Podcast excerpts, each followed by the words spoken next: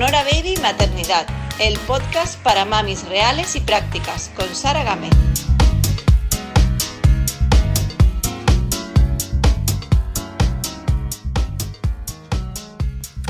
Hoy vamos a tratar un tema que seguro os interesa a muchas y a muchos, y es cómo afecta la separación de los padres a los hijos.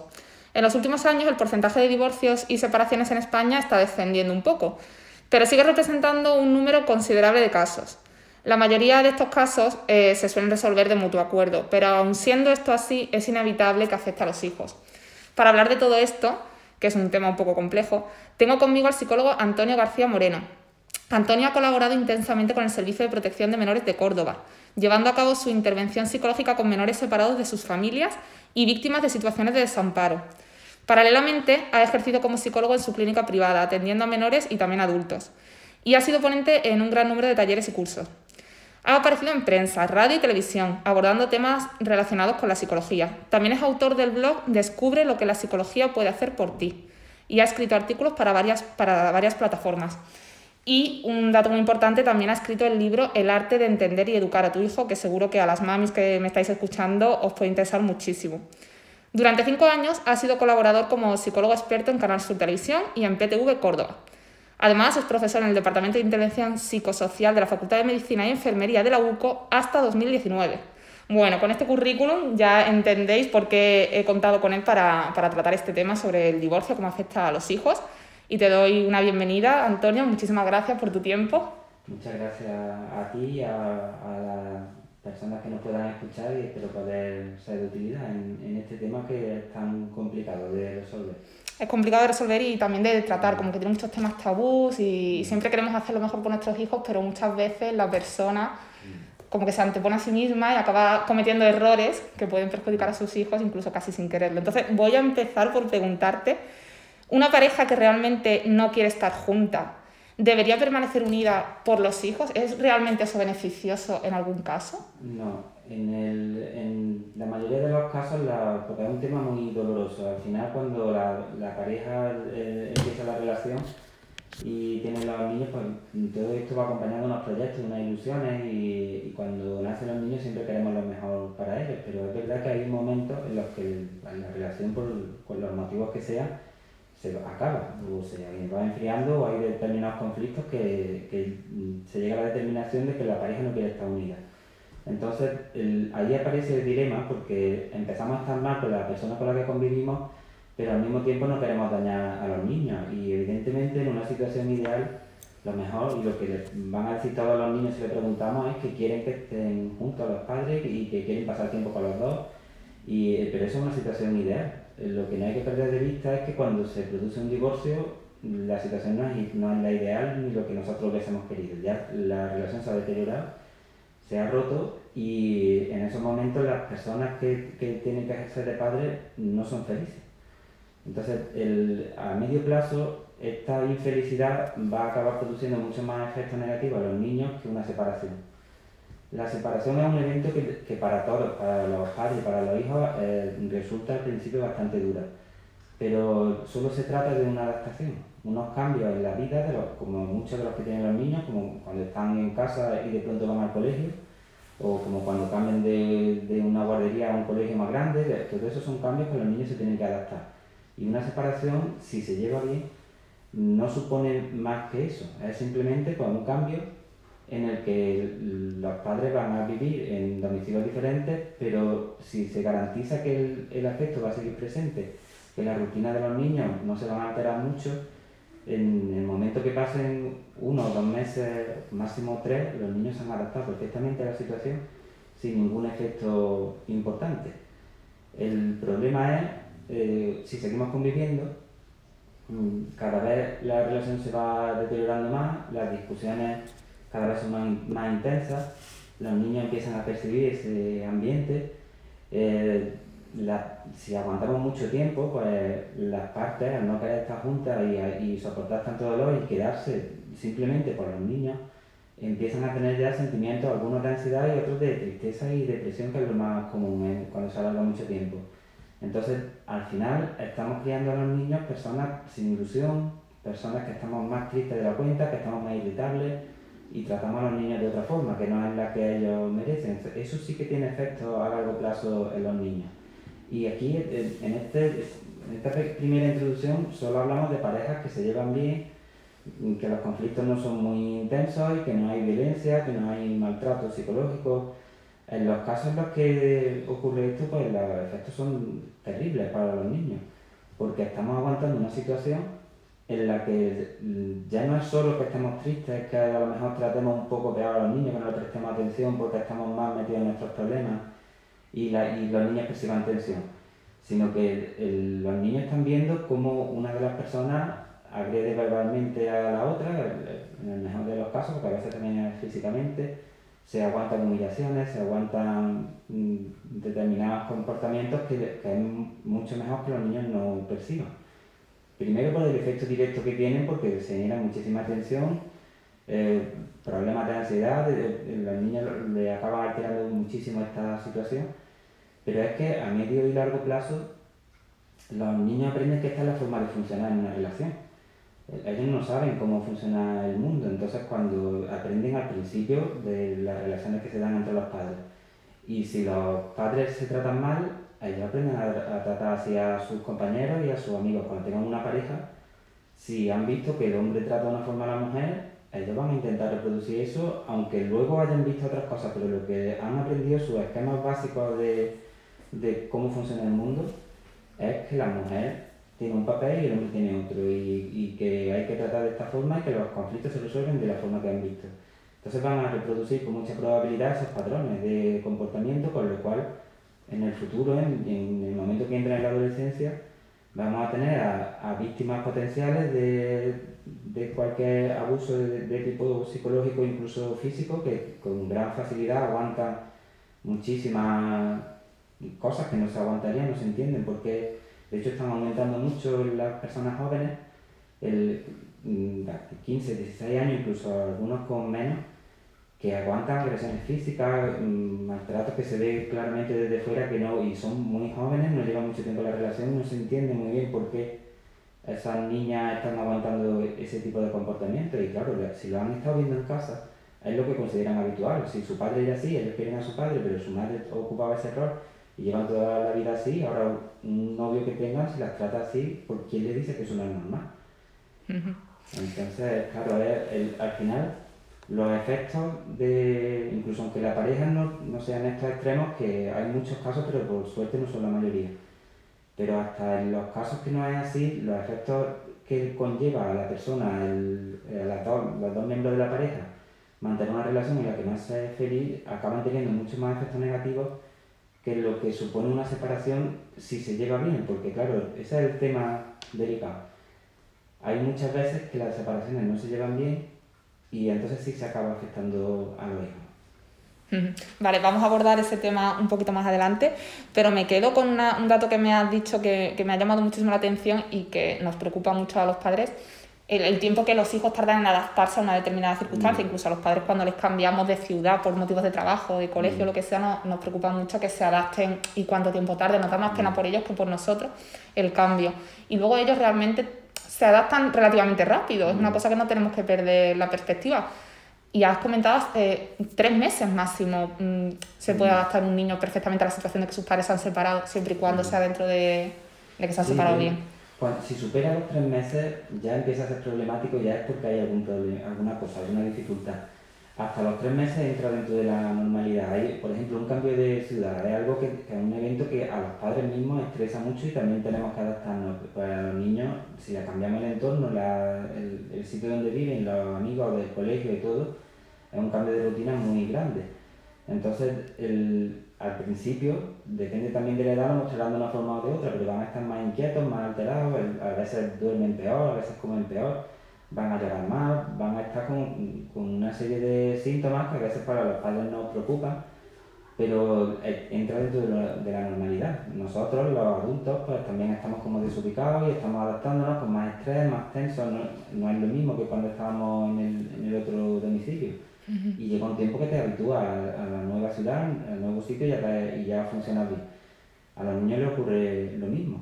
Entonces, la, con normalidad, manteniendo su hábito y, y, entendiendo que hay cosas que van a, estar ahí durante un tiempo, como que estén más irritables o, o a lo mejor que si un niño una niña de 4 o 5 años, 6, que ya tenía perfectamente controlado el, el control de esfínteres, pues ahora de pronto se nos hace pipí en la cama otra vez.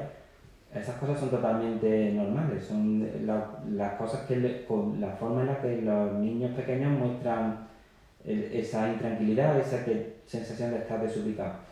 Pero eso, si, si, se lleva con normalidad, se, se, le da el afecto al niño, los hábitos que no le cambien demasiado, lo que, lo que podamos contribuir, el, en un tiempo se suelen adaptar. Suele ser antes de, ese, de esos tres meses, los tres meses lo máximo que si, se, si ya lleva seis meses y el niño sigue, sigue con problemas es porque hay algo más, no es solo el, el problema de adaptación al medio, ya puede a lo mejor haber alguna dificultad y algún problema que se, ha, que, se ha ido desarrollando y que sí sería conveniente eh, algún tipo de atención para solucionarlo. Esto, eh, no, quiero, no quiero ahondar mucho en esta pregunta que te voy a hacer ahora, pero es que se me ha ocurrido y sí que mm. me gustaría eh, hacértela. Con esto de la adaptación a los cambios, cuando llega un hermanito, ¿también son tres meses o ahí, o ahí es un poco más el periodo de adaptación? Sí, lo que pasa es que hay diferentes cosas que tienen que afrontar y depende también de la edad. De, cuando son muy pequeñitos, de, si tienen menos de dos años, los recuerdos que van a tener más adelante siempre está el hermanito ahí porque la, la, memoria en esa época es como que se va grabando encima. ¿no? hay un tipo de memoria que es la memoria semántica, que es se, se, episódica, que se desarrolla o se consolida a partir de los dos años. Entonces, esa es la que tiene los recuerdos. Cuando nosotros pensamos en, como narración de nuestra vida, pues antes de los dos años es muy difícil que tengamos ningún recuerdo, porque mm, se, van pasando los meses y es como que se va reescribiendo y llega un punto a partir de esa edad que ya sí se queda estable y ya sí podemos recordar lo de antes. Entonces, un, un niño que nazca, que tenga un hermanito y tenga dos años, un poquito menos de dos años, al principio tardará un tiempo en adaptarse a la atención porque cambia, al ambiente de la casa, los ruidos, todo eso va a cambiar y entonces tardará un tiempo que estará más, un poco más nervioso. Pero luego todos sus recuerdos, a partir del tercer año, cuarto año así, todos los recuerdos que él tenga estaban ya esa persona ahí no va a tener mucho más problemas. En los otros niños pues también van el periodo de adaptación va a ser más o menos igual, lo que pasa es que después se van a tener que enfrentar a otras cosas según el hermanito o la hermanita vaya creciendo. O sea, te refieres cuando ya cuando tienen al hermanito cuando ellos tienen más de dos años ya, ¿no? Sí, porque claro, la, los otros ya siempre en su memoria han estado con él. Entonces todo, los juguetes, cómo los comparten, cómo van al colegio, todas esas cosas, lo que recuerdan estaba ya ahí. Los otros, un niño que tenga 4, 5 años, 6, mm, recuerda mucha vida para él, bueno, toda. sí. la que ha estado solo, con la atención de sus padres, que jugaba solo con sus juguetes, que tenía un montón de cosas para él solo. Entonces, nace el bebé y inicialmente tiene un periodo en el que, de inseguridad, en el que no sabe cómo va a reaccionar, nace, todo el mundo le presta atención al bebé, por mucho que queramos, es imposible mantener la misma que cuando hay uno solo. Entonces, ese periodo de inquietud se pasará, mm, no llegará a los tres meses, estará un tiempo, pero luego se calma porque el niño entiende que ya, está, mis padres siguen aquí, seguimos adelante, pero al principio el bebé no, no le interfiere en su, en su vida, en su juego, luego va creciendo y ya sabe andar y ya va y le rompe las cosas y ya va y le, y le coge sus juguetes y ahora está haciendo un dibujo y va y se lo rompe o quiere dibujar. Mm, le gustan unos dibujos como diferencia de edad, al otro le gusta, entonces ahí va a haber diferentes etapas en las que le va a interferir y, y como tiene el recuerdo de cuando hace unos años que no estaba y que empecé a hacer eso, pues ahí puede seguir molestando un poco y que, y que de vez en cuando pues surjan como episodios de ese de, y que prefieran pues, que no esté y que además los niños pues como son así de espontáneos pues te lo dicen directamente pero es que yo no quiero yo estaba mejor cuando no estaba y te lo dicen así y ya está. Y es algo normal que tampoco hay que preocuparse mucho no es que no lo quieran ni nada de eso lo que simplemente lo que ocurre es que, que tienen un recuerdo de cómo era su vida antes. Y en algunas cosas pues claro era más tranquila que hacer lo que querían y era mejor Mm. Pero eso se va, son episodios puntuales que se va resolviendo poco a poco y no tampoco hay que darle mucha más importancia, simplemente que entenderlo como normal dentro de los problemas que puede tener un niño y lo, y lo acaban superando y adaptándose sin dificultad. Vale, perfectamente claro. Bueno, tengo que decir también que Antonio es papá de dos niños, o sea que también sabe de lo que habla. También lo sé por experiencia. bueno, volviendo un poco al tema de las separaciones, ¿hay una edad del niño en el que se puede decir que la separación de los padres perjudicará menos psicológicamente a su desarrollo o no? ¿O más o menos afecta igual independientemente de la edad? En general, afectar afecta siempre. Lo que pasa es que lo van a expresar de forma diferente. Sobre todo si, si los padres llevan bien la separación, pues hay una serie de cosas que luego hablaremos de, de conducta o de, de, cosas que algunos padres hacen con los hijos durante la separación que sí hacen bastante daño. Pero en general en cada etapa les va a afectar y lo van a superar mm, en la misma medida, más o menos, lo que pasa es que cada uno lo va a expresar de una forma. Si es verdad que mientras más maduros son los, los niños, más fácil es explicarles las cosas que entiendan, sobre todo los motivos y por qué una pareja puede tener que vivir separada, porque no, un niño de tres años no puede entender muchas cosas. No, de hecho, no se le puede, le, podemos explicar siempre, que de hecho es muy recomendable explicarle que los papás se van a separar y, que, y asegurarle mucho que el cariño no va, que, que van a estar ahí, que va a poder acceder a los dos, que va a pasar tiempo con los dos. Esas son las cosas que más le pueden afectar a los niños de estas edades. Cuando son más mayores, pues se les puede explicar prácticamente todo lo que sea necesario. Un adolescente ha tenido ya relaciones y, y, entiende que hay veces que tú puedes a una persona y luego pues ya no estás enamorado o que hay comportamientos que te pueden molestar de la pareja, lo entienden perfectamente porque es que ya están viviendo en cierta manera eso y lo pueden entender bien.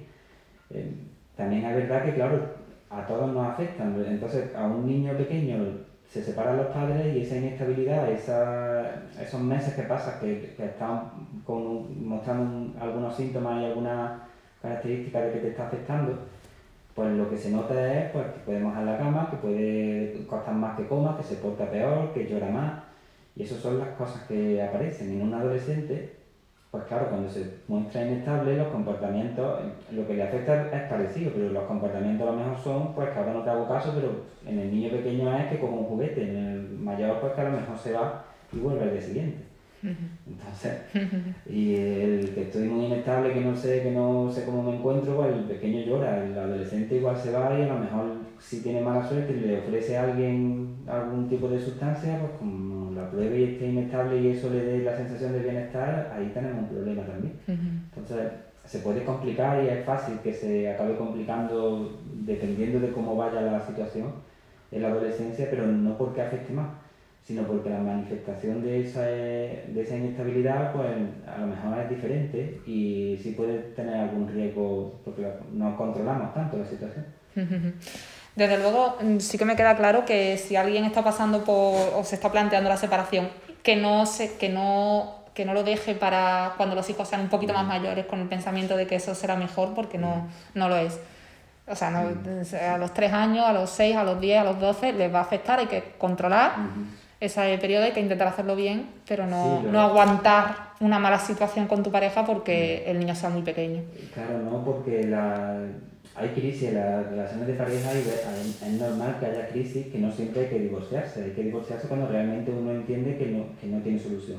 Que, la o que se ha acabado la, el cariño que había o que ha ocurrido algo que no se puede perdonar o, o, o ya no, por, por alguna de las dos partes no se quiere continuar y lo tienen claro en esas circunstancias siempre hay que hacerlo, además, mientras antes se haga con mayor naturalidad mejor, porque lo demás es alargar el tiempo en el que todas las partes están sufriendo, le provocamos daño a los niños, a nosotros mismos, y al final se acaba separando las personas. Lo que pasa es que, claro, te acaba separando después de 10 años de espera, soportando muchas tensiones, mucho malestar, los niños han, vivido esos 10 años de relación y ya pues, te separan en unas condiciones que no son las ideales ni tú estás bien, ni tu pareja está bien, y a los niños han tenido sus consecuencias también. Entonces, en el momento que se llega a la conclusión de que el matrimonio no puede seguir adelante, lo mejor es enfrentarse de forma adecuada a esto y separarse de la mejor forma, porque aunque no seamos más pareja, sí que vamos a seguir siendo siempre los padres de esos niños. Y eso hay que tenerlo siempre muy en cuenta en los, en los divorcios. Si no perdemos de, de, vista el objetivo principal, que es que los niños estén bien, las cosas van bien.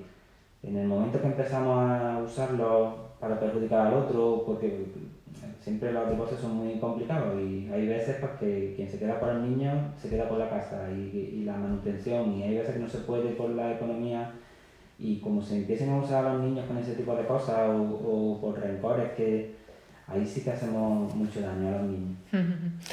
Vamos a, a entrar en esto más en detalle porque me parece súper interesante, pero quería preguntarte antes, por ir un poco cronológicamente, cuando una mamá está embarazada, una mujer está embarazada y la separación se produce en ese momento en el que está embarazada, eh, ¿ahí eh, tienes tú alguna prueba o sabes si le puede afectar al feto, a ese futuro bebé de alguna forma, quizá porque el estado de la mamá mm, está mal anímicamente durante el embarazo o algo así? Claro, le, le puede afectar en ese sentido precisamente, pero le puede afectar igual si, porque el, el, efecto no es la separación, es el malestar emocional intenso que pueda sufrir.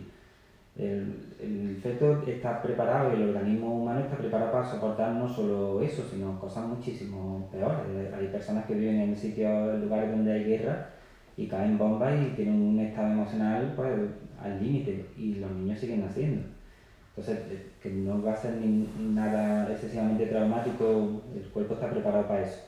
Pero sí es verdad que, que bueno, hay muchos estudios de las sociedades que estamos ahora mismo que, que no vivimos, en, en, por suerte, en situaciones así tan, tan extremas, que cuando tú puedes comparar personas que han vivido el embarazo con total tranquilidad y personas que sí que han tenido eventos así estresantes como, por ejemplo, maltrato, aunque, aunque no sea maltrato físico, sino situaciones en las que tú estás con mucha tensión, durante mucho tiempo, pues sí que hay al final efectos en, los niños. Hay niños que nacen con menos peso, incluso con, con algunos problemas de, tipo de desarrollo, de, depende también de la situación y de las condiciones de, cada uno. Pero sí se ve algún efecto, sobre todo por el malestar intenso mantenido durante mucho tiempo, no por algo puntual. Entonces, eso puede afectarle en un divorcio porque se puede producir ese malestar, pero también se puede producir si seguimos en pareja y no estamos felices. Entonces, cuando se llega a la, a la, conclusión de que estando embarazada, de que no podemos seguir en pareja, ese, eso es algo bastante difícil y emocionalmente es muy duro, en un periodo en lo que se está, ya se está pasando más. Entonces, si nosotros en ese momento rompemos la relación, tendremos nuestro periodo de duelo, habrá meses en los que estaremos más tristes, lloraremos más, otros meses que nos molestará todo, estaremos irritados, y, pero luego lo superaremos y, y saldremos adelante y estaremos bien. Si seguimos en pareja y hemos decidido que ya no queremos estar con esa persona, pues eso se va a mantener. Y nacerá el bebé y seguiremos más. Y a eso se va a unir la dificultad de cuando nace el bebé, de la crianza de, y con una pareja con la que ya no sientes que quieres estar, por lo cual en, eso, en esas circunstancias al final es que siempre acaba siendo peor el mantener la relación porque el, el malestar está ahí y al final acaba la separación igualmente, años después, pero lo que está soportando más tiempo es esa tensión.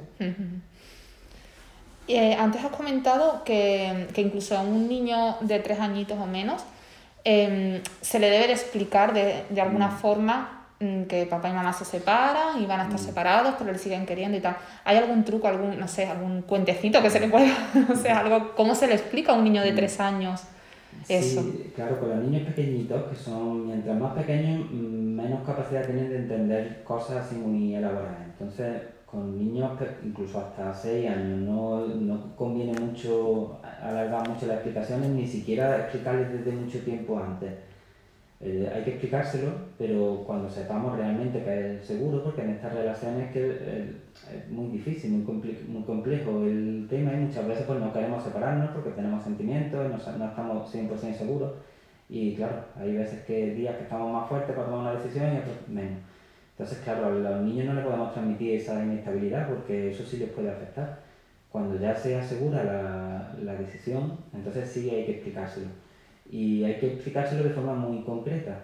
Los cuentos, los dibujos y todas estas cosas pueden ayudar porque si hay, el, no, no recuerdo ahora mismo ningún, eh, ninguno concreto de, en el que aparezca pero sí es verdad que sale muchas veces en dibujos animados o en algunos cuentos, pues parejas que viven con otras personas, que viven solos, entonces en, esto eh, nos podemos apoyar para darle una explicación de, mira, ves cómo estos niños viven con, con el papá solo y esta niña vive con la mamá y esta niña a veces está con el papá y otra con la mamá, pues eso es lo que vamos a hacer nosotros. Y como lo ven físicamente en, en los dibujos o en el cuento, pues le le ayuda a entenderlo mejor y lo ven como algo natural porque lo están viendo ahí en, su, en sus personajes que, que los divierten. Es como que ellos necesitan ver algo palpable, ¿no? Algo mm, para entenderlo mejor. Sí, en los niños de esta edad lo que no puedan ver y tocar no lo entienden bien. Las cosas abstractas se les escapan totalmente. Entonces, decir no nos queremos, pues no lo van a entender lo que es querer o no querer. Eh, entonces eh, hay que explicarle, pues eso, aunque no haya palabras que a lo mejor no dominen muy bien, pero sí con mensajes cortos, breves, lo más específico posible, eh, pues le, podemos explicar, pues mira, antes estábamos bien, pero ahora llevamos un tiempo en el que mm, eh, juntos no podemos estar contentos y hemos pensado que vamos a vivir cada uno en un sitio y, vamos a intentar pues, estar contentos y llevarnos mejor, pero cada uno en una casa diferente. Y luego se le explica que, que su vida no va a cambiar, eh, que tú vas a estar con papá, tú vas a estar con mamá, nosotros te queremos mucho, aunque, aunque se le dice quién va a ser que va a salir de la casa. Por eso es importante tenerlo ya más o menos claro cómo va a ser la situación, porque si se lo decimos dos semanas antes, para estos niños de esta edad, dos semanas es un mundo entero. Entonces eso se les genera angustia y ya no saben si al día siguiente se va a ir o no se va a ir o cuándo y, no, entonces les generamos inestabilidad que no, que no nos sirve. Pero cuando ya esté cerca el momento, pues se le explica cuándo va a ser, cuándo se va a ir, mm, cómo va a ser más o menos la situación de él, que no va a cambiar nada, que va a seguir yendo al colegio, que, que los siguen queriendo igual.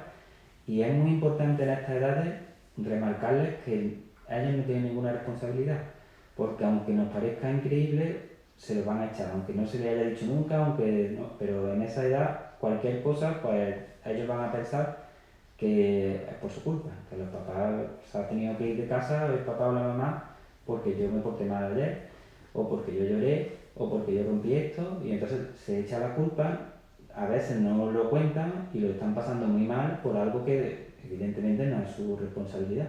Entonces, eh, esa parte, aunque muchas veces nos parezca algo que es obvio, que no es su culpa, hay que remarcársela y decírsela mm, de forma bastante clara para que sepan que, no, que es cosa de los mayores, tanto más esa decisión y que él no tiene culpa de nada de eso y que, y que, el, que, el, papá y la mamá van a seguir queriéndolo y van a seguir pudiéndolo ver y pudiendo estar, pasar tiempo con, con ella.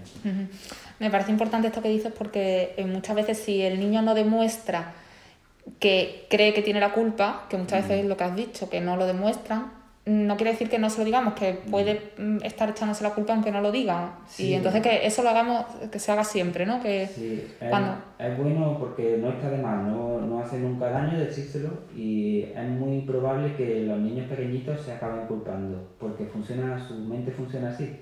Ellos asocian lo que pasa juntos, si pasa tal cosa, pues y después pasa otra, esta es consecuencia de esta. Y entonces eso a veces es así, pero no siempre. Entonces si yo estoy llorando y ahora mamá me dice que se va a separar, pues es porque yo lloro. Si yo he roto esto y ahora resulta que al día siguiente se va mi, mi padre de casa o mi madre, pues resulta que es porque yo lo he roto no establecen, no, no, pueden, no tienen la capacidad de ver como nosotros la, la, dimensión de las cosas ni de ver el error de pensamiento, porque hay veces que se echa la culpa de cualquier cosa. De, yo he pensado tal cosa y se ha caído aquella casa porque había una inundación, pues así porque yo lo he pensado. o tal niño se cae y se hace daño y es que yo el otro día me enfadé con él, pues ha sido mi culpa porque me enfadé con él y por eso se ha caído. No llegan a ver esa eh, que los adultos sí lo vemos con claridad, pero por debajo de los 6 años y mientras más pequeños menos, no, no llegan a entender que simplemente porque haya pasado cerca en el tiempo no es una cosa causa de la otra. Hasta que madura su cerebro pues funciona así. Entonces eso hay que tenerlo en cuenta a la hora de explicar las cosas porque hay veces que se van a, a culpar y a sentir mal por cosas que no tienen sentido. Y le podemos evitar bastante sufrimiento. Bueno, esto nos lo aplicamos para todo, no solo para las separaciones, sino muchas veces que, que, hacemos cosas que pensemos que papá y mamá se pelean, que no se vayan a separar, que ellos se pueden sentir que es por su culpa. Sí, sí, Eso es muy cosa, y hay veces que es bueno pues, intentar comunicarse con, y preguntarles qué sienten y para que vayan contando, porque muchas veces que detrás de algunos problemas de los niños está eso, que se están culpando por cosas que no tienen ningún sentido. Alguna enfermedad de algún familiar, alguna preocupación que tengamos y ellos van y están mal, muy tristes, eh, inestables y ahora descubres con el tiempo que es que estaban pensando pues, que la enfermedad del abuelo era culpa suya. o, o, algo así. Cualquier cosa que ocurra es bueno tenerlo en cuenta y indagar un poco porque puede estar pasando en esta edad. Luego, entre los 7, 12 años, cuando ya entran un poco en la mm. preadolescencia, a, estas, a estos niños que también mm. están en un momento un poquito difícil, mm. ¿cómo se lo explicamos? Ellos ya sí nos entienden, pero claro. Sí, nos entienden, pero también con limitaciones. Es un paso más que los más pequeños. En esta edad ya suelen tener ellos su código moral lo tienen establecido. Ellos, de hecho, muchas de las dificultades educativas que tenemos en esta etapa es por eso, porque ellos han generado ya sus normas, de sus criterios y sus valores y, entonces quieren aplicarlo, que son muy parecidos a los de los padres porque lo han, lo han aprendido de ahí, de la casa, pero claro. Sí, pero muchas veces también incluso, es que esto déjame que, que, lo, que lo diga porque muchas veces nuestra propia conducta mm. en algunos casos no nos gusta o no y entonces lo mm. vemos reflejado en ellos con esas edades y todavía es peor, o sea, nos da todavía más, nos sienta peor, ¿no? Que... Sí, sí, porque los niños aprenden de, sobre todo de lo que, de lo que ven, de cómo, del comportamiento, de, por imitación, se aprende mucho más de, que por mensajes.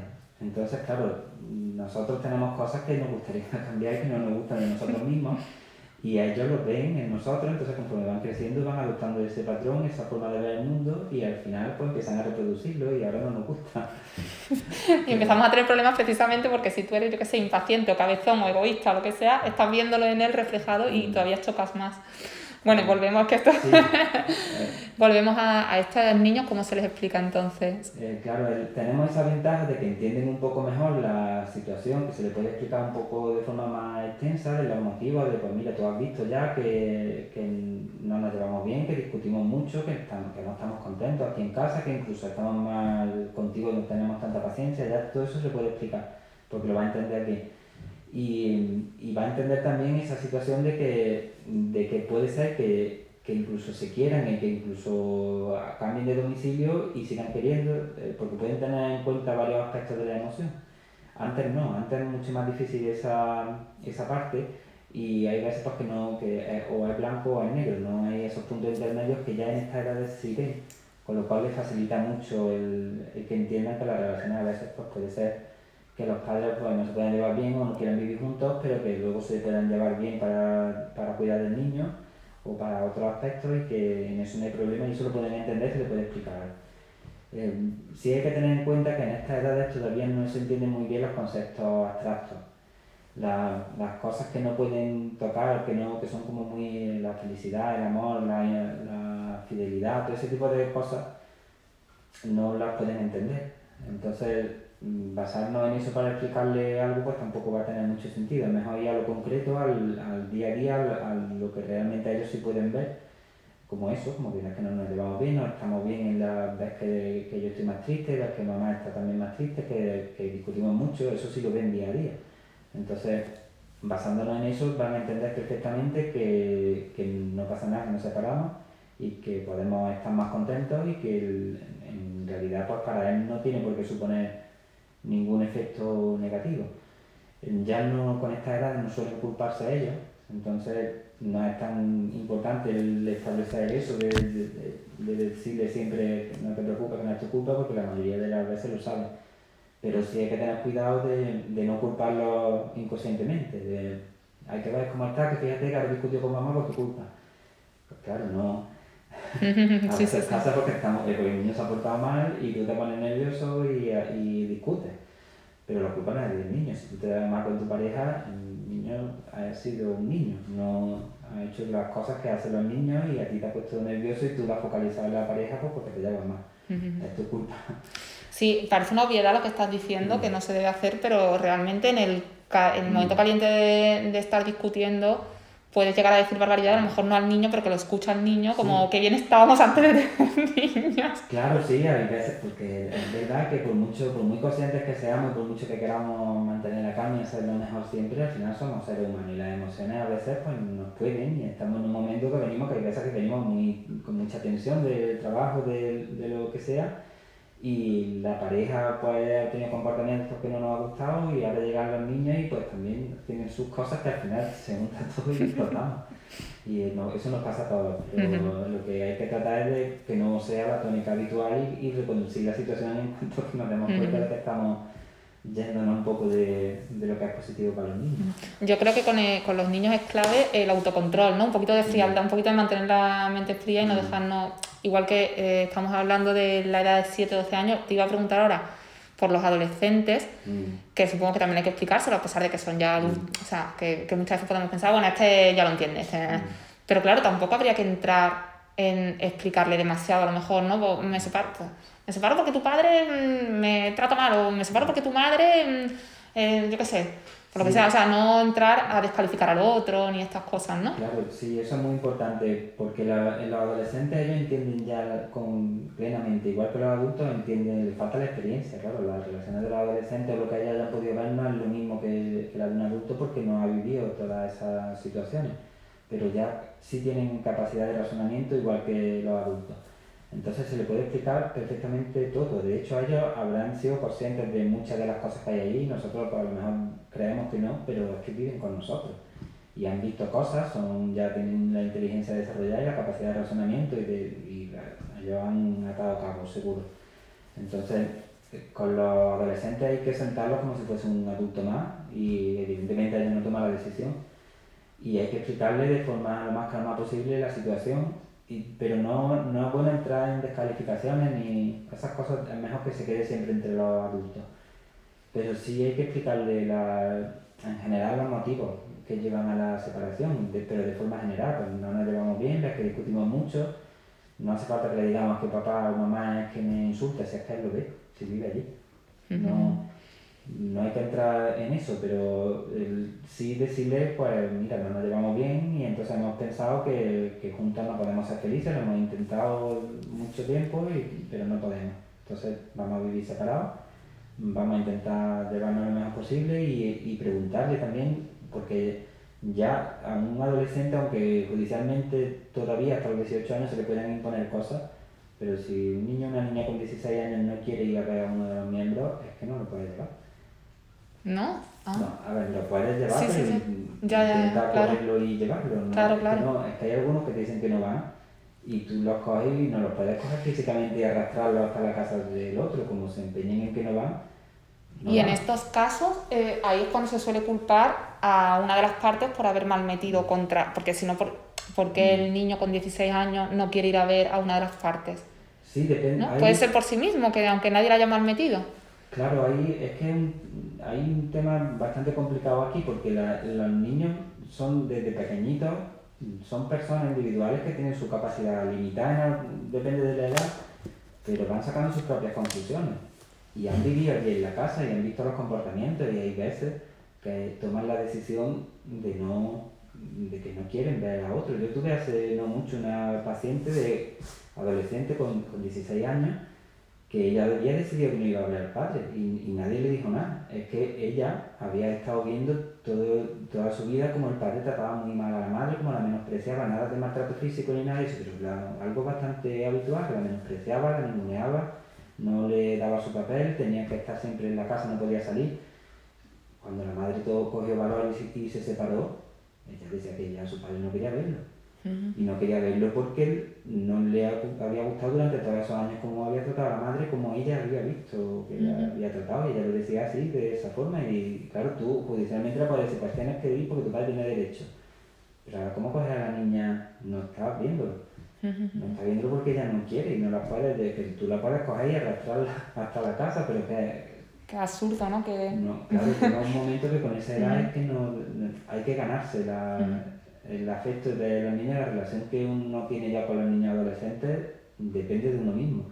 si lo has hecho bien con ellos, ellos van a, estar contigo, van a querer verte van a, dentro de sus cosas, que siempre van a preferir los amigos, las consolas y todo eso a los padres, pero van a contar con, contigo y te van a querer ver. Si lo hacemos muy mal con ellos y esto de hablar más, de, de intentar meter con la otra persona y todo esto, se acaba volviendo en, en contra del que lo hace en esta etapa en la mayoría de las ocasiones. De hecho,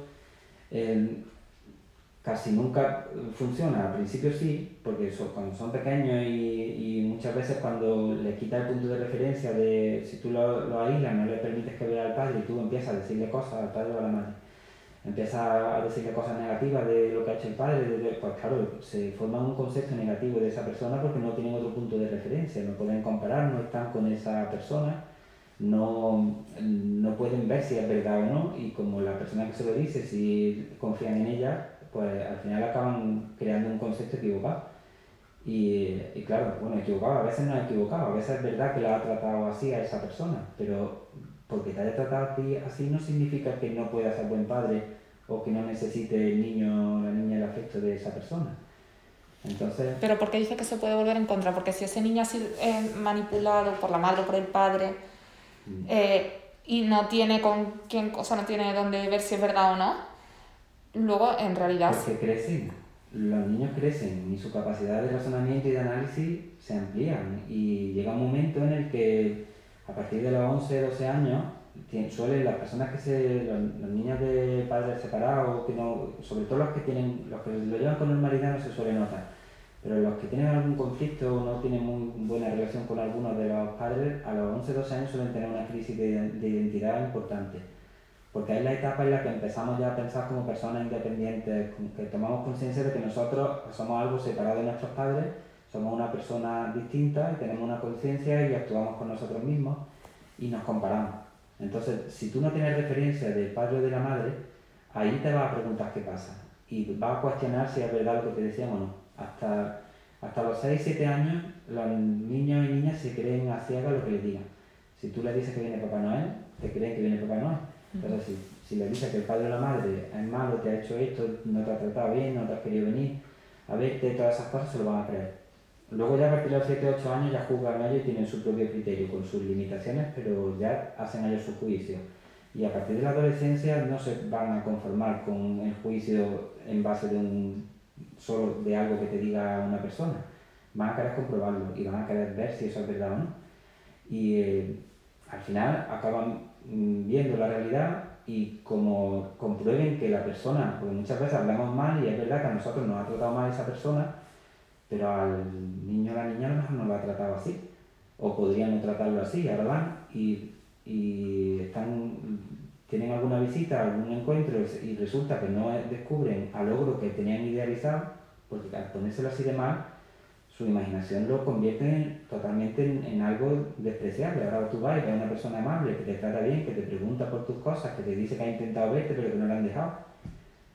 El que te ha dicho todo eso automáticamente cae a, de estar Se descubre, en, en un pedestal, cae a, a lo más profundo.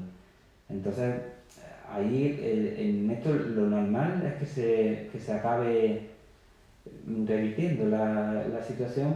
Eh, lo que pasa es que se le hace muchísimo daño a los niños, porque por muy mal que nos haya tratado a nosotros esa persona, el, el padre o la madre de ese niño y esa, esa persona necesita el afecto de, y conocer y ir descubriendo por, por él mismo quién es su padre o su madre. No, no tenemos nosotros que marcar una idea de cómo es esa persona. Entonces... Y, pero hay, hay situaciones, perdona que te corte, pero es que eh, hay situaciones en las que a lo mejor, vamos a poner, eh, no quiero ni demonizar ni al padre ni a la madre, pero bueno, mm, suele pasar en muchos casos que el padre a lo mejor no pasa la manutención a la madre, o tienen problemas graves, o ha habido una mm. infidelidad, o ha ido realmente una de las partes culpa a la otra porque mm. objetivamente, bueno, pues está haciendo cosas mal. En estos casos tan, de tanta, incluso ya una vez divorciados, tantas confrontaciones entre padre y madre y tal, es mm. difícil. Ya nos ponemos en el caso, en el papel de la madre, del adulto. Mm. Es difícil controlarse y no acabar diciéndole cuando a lo mejor el niño tiene idealizada a la otra parte, mm. Ay mamá o papá, que quiero verle, es que yo le quiero más que a ti, es que no sé qué. yo me imagino en el, caso del adulto que tienen ganas de decirle, pero vamos a ver, encima que ni te está pasando el dinero, que ni te está, o que se fue con otra, o que se... Es muy difícil emocionalmente hacer eso, pero tenemos que pensar en el niño. El objetivo es siempre que no se le daño al niño. Entonces, las cosas de adultos se resuelven entre los adultos. Y el niño puede tener idealizado al padre y nosotros tampoco podemos contribuir, porque no es bueno hablarle mal, pero tampoco hay que mentir ni que idealizarlo. Si el padre no le pasa el dinero, pues no le pasa el dinero. No, tampoco tenemos que, no tenemos ni que decírselo, ni que mentirle si surge la situación.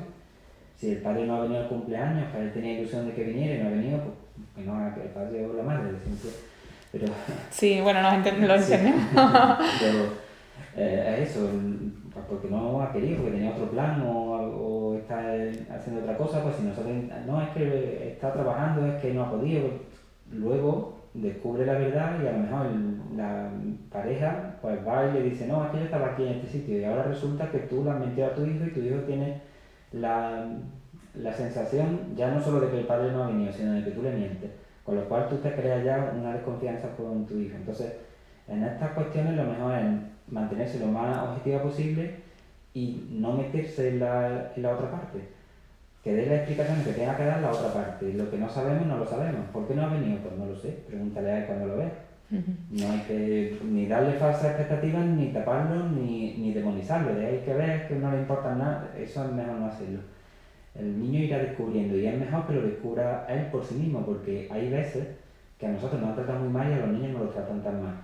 Y otras veces que sí, otras veces que se ve claramente que a ti te duele que porque al niño le hace daño y tú ves que es que no le importa nada y, y te duele. Y te gustaría decírselo al niño porque claro, él eh, está deseando ver a, a, esa persona y no aparece porque no quiere. Pero en esos casos, pues objetivamente, bueno, no ha venido, ya está, tú, tú confías en que el niño lo está viendo en realidad, mm. aunque en ese momento a lo mejor el niño no pues sigue queriendo a, a, esa, a ese padre o madre, pero ya se dará cuenta, ¿no? Entonces tú mejor no interferir, no decirle, no malmeter, no... Sí, es duro, pero es que es su situación, es la realidad, no podemos cambiarla. Entonces tiene un padre o una madre que no aparece y que a él le haría mucha ilusión, pero no viene. Entonces, mm, pues no ha venido. Ya está. Y si te pregunta, el no tener miedo a decir no lo sé. Sí, porque tú realmente no lo sabes. Tú no sabes por qué no ha venido, aunque te lo imagines, pero objetivamente no lo sabes. Y esa función de él, que, que se enfrente luego cuando tenga que verlo, pues que le pregunte, oye, ¿por qué no ha venido al, cumpleaños? Y él mismo le pregunte y le responda. Mm, nosotros nos encargamos de la otra parte, porque yo sí estoy, y a lo mejor si está el Tito o la Tita, y si está el abuelo, pues, y mira toda la gente que ha venido, y, y, tú ves que afecto no te va a faltar. Estamos aquí todos y estamos en tu cumpleaños y te lo va a pasar muy bien no ha venido. Cuando lo veas le preguntas qué es lo que le ha pasado a Noemi. Y ya está, tú intentas que el niño se, se lo pase lo mejor posible.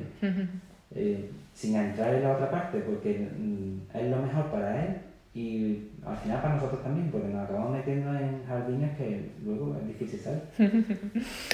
Perfectamente, claro. Bueno, y ya está, entramos en otra etapa ¿no? de esta separación o divorcio. Cuando aparece una pareja nueva, ¿cómo se la presenta, cómo se presenta eso a un niño? Sí, con lo, con lo de las parejas eh, es un tema muy complejo también, porque depende del tiempo que haya transcurrido y de la madurez que puedan tener los, los niños, se puede convertir en algo complicado. Siempre si se ha hecho los pasos previos bien, pues es más fácil, porque los, los niños han entendido perfectamente, se han adaptado y, y muchas veces nos sorprende la capacidad de, de razonamiento y de entendimiento que tienen de estas que lo hacen con total normalidad, pues nosotros hemos estado dando muchas vueltas y ellos pues han adaptado sin dificultad. Mm, si, lo, si no hemos hecho los pasos previos bien, vamos a tener muchas dificultades con las nuevas parejas. Em, lo que sí es importante es estar más o menos seguros también. No es bueno para ellos la inestabilidad, el, generarle situaciones en las que ahora viene una persona dentro de dos semanas viene otra diferente y nosotros le vamos creando como, toda, como, la sensación de que pues, va a estar aquí, porque claro, en su vida influye mucho. Sobre todo si viene aquí a casa a convivir, si la, uno de los padres está con otra persona y se ven fuera y simplemente es que salen y pues eso no le afecta mucho a, a los pequeños. Pero cuando ya sí entra en casa, es que está allí. Hay que estar, hay que estar seguro, ¿no? De cuando vas a presentarle a- al niño a una Mm. nueva pareja, tienes que realmente tú estar seguro de que si la vas a presentar como tal, Mm. tienes cierta estabilidad, ¿no? O sea, no... Sí, por lo menos eso, que nunca, con las parejas nunca se sabe cómo va a ir, pero por lo menos estar seguro de que puede parecer que la cosa va en serio. Y, y con tacto, con, preguntándole al principio que vaya teniendo contacto con actividades que sean lúdicas, que en las que lo pase bien, no imponerle tampoco nada y, no, y que depende de las edades también, o cuando son más mayores, ya a partir de los 11, 12 años, pues, se le puede presentar con normalidad, lo van a entender, pero cuando son más pequeños sí hay que ir asegurándoles también que no, que no es que venga un papá o una mamá nueva, que su papá o su mamá es la que es y que eso no está en juego, simplemente que viene una persona que nosotros pues, nos llevamos bien con ella, que estamos bien y que va a estar por aquí. Y poco a poco, pues va, al principio es bueno que, la, que los encuentros pues, sean en los que los niños estén tranquilos, que se lo estén pasando bien, para que las sensaciones sean positivas. Y luego poco a poco pues, ya se va integrando en la, en la dinámica, igual que pasa con, la, con, la, con nosotros mismos, con la relación que hemos establecido. La primera vez pues tú vas y te tomas algo con esa persona y estás en una situación de relajación y poco a poco vas conociendo a esa persona y cuando ya lo conoces bien y ya has tenido muchos encuentros positivos, es cuando ya quieres permanecer más tiempo con esa persona. Ujú. A los niños hay que hacer algo parecido, no le podemos llegar directamente, venga, toma, aquí tienes a esta persona que ahora va a mandar en tus cosas, va a vivir aquí y, y tienes que aguantarte, te quita tu sitio en la mesa. Si le Claro. hacemos eso, el conflicto está asegurado. Poco a poco, de forma gradual y que vaya teniendo encuentros positivos para que vaya viendo, vaya conociendo a la persona y, y no tiene por qué haber problema en esos casos. Cuando suele haber problemas es cuando entra en ese conflicto de viene aquí a suplantar a mi padre o a mi madre, y entonces claro, eso no lo van a permitir, porque su padre o su, y su madre son sagrados. Ahora que venga otra persona aquí, ese no ocupa el papel.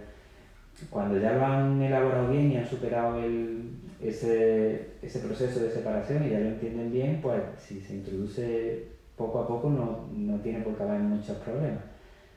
Ujú. Lo que pasa es que, claro, aquí siempre hablamos de, como en general, en lo ideal, y el problema es que muchas veces pues no contamos con que la otra parte a veces no hace las cosas igual de bien, y hay veces porque sí, que tú tienes tu pareja, tu niño lo ha superado perfectamente, y tú también, y la otra parte pues le molesta que tú tengas otra pareja.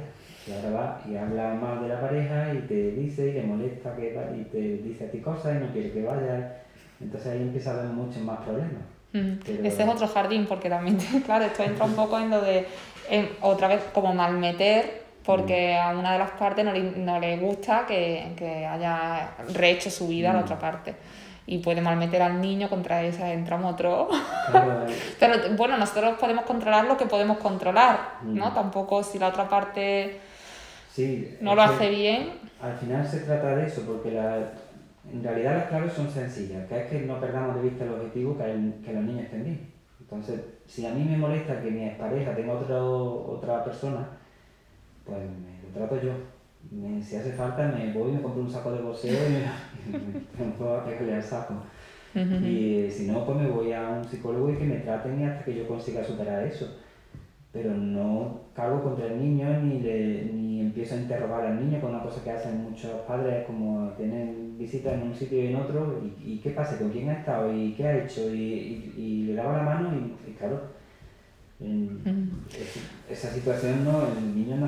cuántas cosas tan obvias, así en frío, ¿no? Desde fuera, cuando no lo estás pasando, ¿no? No estás pasando por esa situación y desde fuera das los consejos muy, que son, parecen, bueno, muy obvios, muy evidentes.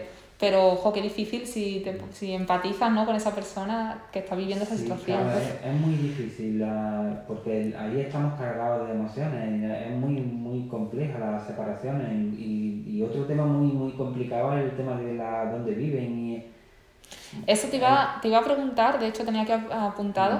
Eh, ¿Aconsejas esto que se está haciendo últimamente de que la casa eh, sigue siendo la misma y el niño vive en esa Mm. casa y es el padre y la madre los que rotan? ¿O es mejor, o es lo que decida, o, es, o da igual, es indiferente cómo se haga? O... es que todo depende de, las cir- de las circunstancias de la familia, pero en, en teoría, si miramos solo lo ideal, lo ideal es mm, al niño alterarlo lo menos posible. Entonces, claro, lo, lo ideal en un mundo ideal y perfecto sería que el niño sigue viviendo donde vivía, sigue yendo al colegio que iba y pues los padres son los responsables de esto, pues que los padres sean los que estén cambiando. Eso sería lo ideal para el niño, pero claro, eso lleva problemas enormes, porque igual al principio que no tenemos otras parejas y pues bueno, podemos hacer esfuerzos si vivimos más o menos cerca, pero tú imagínate cada 15 días, por ejemplo, mudar una mudanza. Con todas tus cosas te las tienes que llevar y ahora vuelves y ahora... Que, ya, eso ya tiene su complicación, pero cuando las parejas rehacen su vida y, y tienen otra pareja, ahora tú cómo le dices a tu nueva pareja, no es que nos tenemos que ir de aquí, ahora nos tenemos que ir a, otra, a la casa de mi pareja, allí a, a vivir durante 15 días o un mes y ahora tu pareja y, tu, y, su, y su otra pareja se vienen y duermen en tu cama durante otro sí. y, te, guardan las cosas en tu... y te duchan en tu bañera. Entonces se complica muchísimo, muchísimo que, que, yo creo que la mayoría de la gente no pueden llevar ese tipo de vida. Mm, yo los casos que conozco comienzan así y realmente a, a las dos semanas es que es muy, muy difícil y claro, en teoría, idealmente, pues sí, si a los niños no les tocamos nada, pues ellos siguen su estabilidad y no hay, sufren lo menos posible. Pero la vida real es la que hay. Y al final hay veces que intentamos hacer algo ideal basándonos en que creemos que las cosas van a ser ideales y las cosas no son ideales. Entonces luego hay más conflictos. Con lo cual, lo, aunque haya que hacer algún cambio, pues tendrían que moverse al final los niños. Lo mejor, pues intentamos perjudicarle lo menos posible. Si se puede vivir cerca, en lugar de irte a otro barrio, que ahora, pues claro, si tú cambias al niño de sitio, el colegio, los amigos, le rompe toda su rutina, pero si vives más o menos en el mismo barrio, al final cambias de casa, pero no, no cambia de entorno, de hábitos, de amigos, de colegio. Eh, es muy, muy compleja esta situación porque luego también están los turnos de trabajo que tiene cada uno, las vacaciones, eh, es muy difícil. Entonces cada familia tiene que intentar adaptarse lo mejor posible a las condiciones que tiene y a las posibilidades. Y si no perdemos de vista el niño, pues lo haremos mejor. Si empezamos a pensar en nosotros y a ver cómo molesto yo al otro, que me ha molestado mucho lo que me ha hecho, ahí sí que hacemos daño a los niños. Antonia, como mm, para cerrar un poco ya ir cerrando, eh, como claves así, si tuvieras que dar cuatro o cinco claves, no sé, tres, me da igual, eh, de un divorcio mm, lo menos perjudicial posible para el niño, lo que esté en nuestras manos, que, que son las... O sea, me quedo con que no perdamos el objetivo que es el niño, que lo he repetido varias veces, me parece la clave, y algún truco más, así, alguna cosa muy concreta. Sí, lo primero uh, es, que tú has dicho es principal. Si ese lo tenemos claro y no lo perdemos nunca de vista, lo demás nos va a salir de forma natural pero ese es el que no hay que perder nunca de vista. Luego las cosas de adultos las resuelve los adultos. Eso es muy importante también. Por mucho que nos influya, por muy mal que nos haya sentado, por, por mucho daño que parezca que nos hace lo que nos dice o lo que le hace al niño, lo que yo tengo con la pareja lo resuelvo con la pareja y el niño lo dejo con cosas de niño. Que juegue, que se divierta, que haga lo que tenga que hacer. Eso es importante también. Luego, a los niños hay que explicarles dentro de, la, de su edad, de sus capacidades que tienen en cada etapa, hay que explicarles qué es lo que va a pasar. Mm, previamente, depende de la edad que tenga, se puede hacer antes o, después, como hemos estado diciendo antes, eh, pero hay que explicárselo. No hay que dar por hecho que ya se enterarán, y hay que explicárselo claramente, asegurarle que no va a perder a ninguno de los dos, que, que no es su culpa, que, y dar una pequeña explicación de por qué ocurre esto. Eso es importante también. Y luego es clave no hablar mal de la otra persona, no, porque no hay que perder de vista nunca eso. A nosotros nos ha podido tratar fatal, podemos odiarlo profundamente a esa persona, pero es el padre o la madre de nuestro hijo y eso no va a cambiar nunca. Y para el niño siempre es mejor, hasta en los casos más extremos, que yo he visto mucho, he estado 10 años trabajando para el servicio de protección de menores y he visto lo peor de lo peor en este, lo más extremo de estas situaciones. Hasta en esos niños es importante saber que tiene un padre o una madre que viene, le han hecho muchísimo daño. Y aún así necesitan ver que se preocupan, que vienen, que, le, que están. Y si no es así, necesitan comprobarlo por ellos mismos. No tiene que haber una persona diciéndoles que tu padre te hizo esto, que tu madre te hizo esto, que hay que ver que madre es que no te quiere ver. No, eso tienen que descubrirlo ellos mismos. Son personas y poco a poco van a ir creciendo y todo esto, aparte del daño enorme que le hacemos con este tipo de comportamiento, se acaba volviendo en nuestra contra porque al final acaban teniendo razonamiento propio, pensamiento propio y descubren las cosas y el que estaba en el pedestal cae a lo más profundo. Así que eso hay que, que cuidarlo.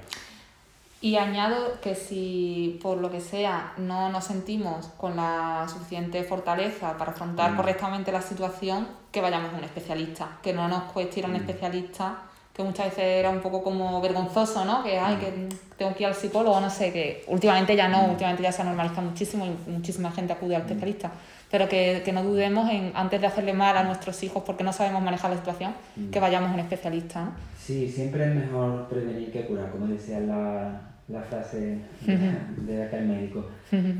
Si tenemos dudas de cómo hacerlo, de cómo enfrentarnos, de cómo le digo ya a mi hijo o a mi hija que tiene esta edad, esta situación, cómo la planteo, o cómo llevo el divorcio, porque hay parejas que a veces necesitan acudir a un especialista para llevar el divorcio de la forma mejor posible, sin hacerse daño pues mm, a lo mejor en, muy poco tiempo consigues saber cómo enfrentarte a la situación, cómo hacerlo con el niño y, luego no tienes problemas.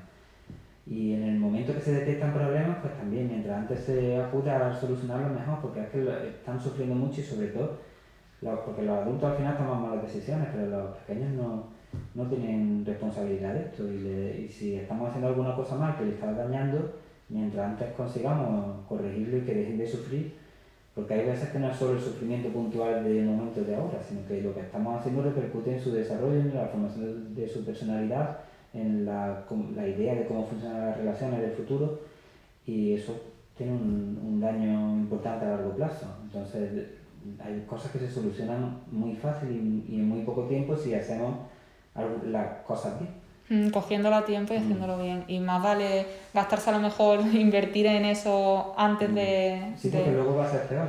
luego va a ser, la inversión va a, tener que ser más grande. luego a lo mejor venir dos o tres veces, o una, si hay veces que, que, simplemente con una sesión de asesoramiento en la que se plantea la duda se solucionan los problemas es mejor invertir esa pequeña cantidad de dinero que luego un tratamiento de un año para superar una depresión, un trastorno de ansiedad, una adicción. De Del propio hijo, claro. Pues, claro, la mucho más duro. Es mucho peor. Bueno, Antonio, ¿dónde podemos encontrarnos? ¿Tienes tu web? Tu, no sé si tienes redes, cualquier sitio donde podamos... Eh, claro, yo tengo mi página web es psicólogoantoniogarcía.com y mi, en mi red en Facebook es Antonio García no sé si como psicólogo Antonio García también poniendo eso me encontraré seguramente en el buscador pues por ahí salgo en, todas partes igualmente dejaré en las notas del podcast mm. dejaré tu, tu, página web enlazada y mm. todo para que te encuentre fácil quien te quiera no sé a lo mm. mejor hacer alguna consulta o, o, leer tus artículos o tu libro también que es muy interesante en la educación de los, de los hijos pues muchas gracias Antonio por tu tiempo muy interesante todo nada, espero que sea útil para las personas que lo puedan escuchar. Seguro que sí, súper útil. Bueno, y a los escuchantes del podcast, hasta el próximo episodio.